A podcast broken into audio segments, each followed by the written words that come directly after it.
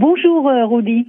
Alors euh, déjà, euh, qu'en est-il de ces Israéliens bloqués à l'étranger? Vont-ils pouvoir rentrer?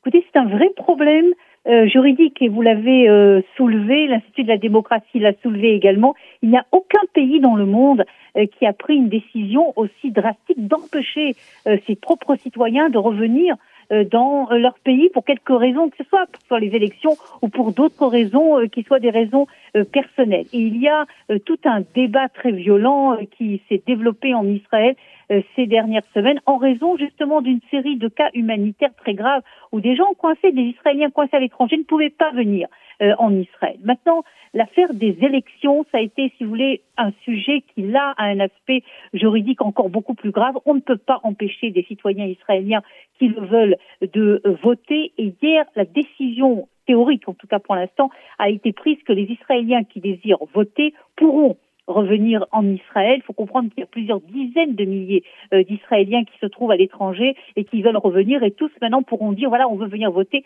alors on pourra venir. Est-ce que cela va être appliqué dans les faits Je crois qu'il faut attendre encore un petit peu pour comprendre ce qui va se passer. Euh, mais pour l'instant, c'est une décision de principe, en tout cas, a, a été prise pour permettre à ces Israéliens de revenir.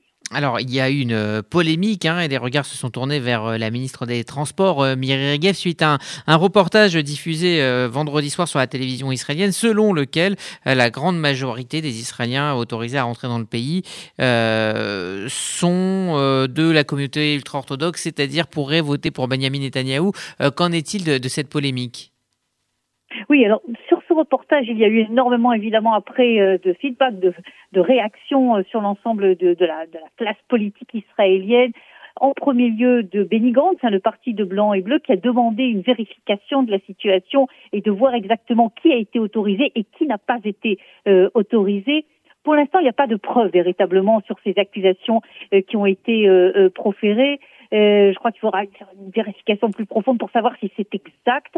Mais ce qui est clair, si vous voulez, c'est que ceux qui avaient un lien avec Miri Regev, qui, qui avait, si vous voulez, le moyen tout simplement pratique de prendre le téléphone et d'arriver à trouver quelqu'un qui était proche de Miri Regev, de proche du Likoud, c'était plus facile pour lui, pour lui d'obtenir une autorisation de revenir en Israël. Et ça, si vous voulez, en tant que tel, c'est inacceptable parce qu'il doit y avoir des critères qui doivent être des euh, critères euh, totalement objectifs et c'est pas un petit peu comme je pourrais dire à la tête du client.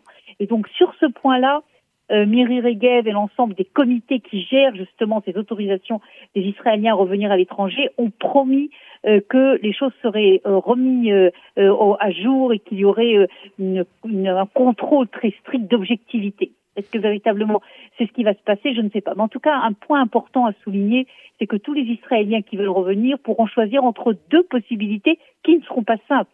La première possibilité, c'est d'être en confinement dans un hôtel de confinement, ce qui n'est pas du tout pratique. Et la deuxième possibilité, c'est de porter un bracelet, un bracelet électronique.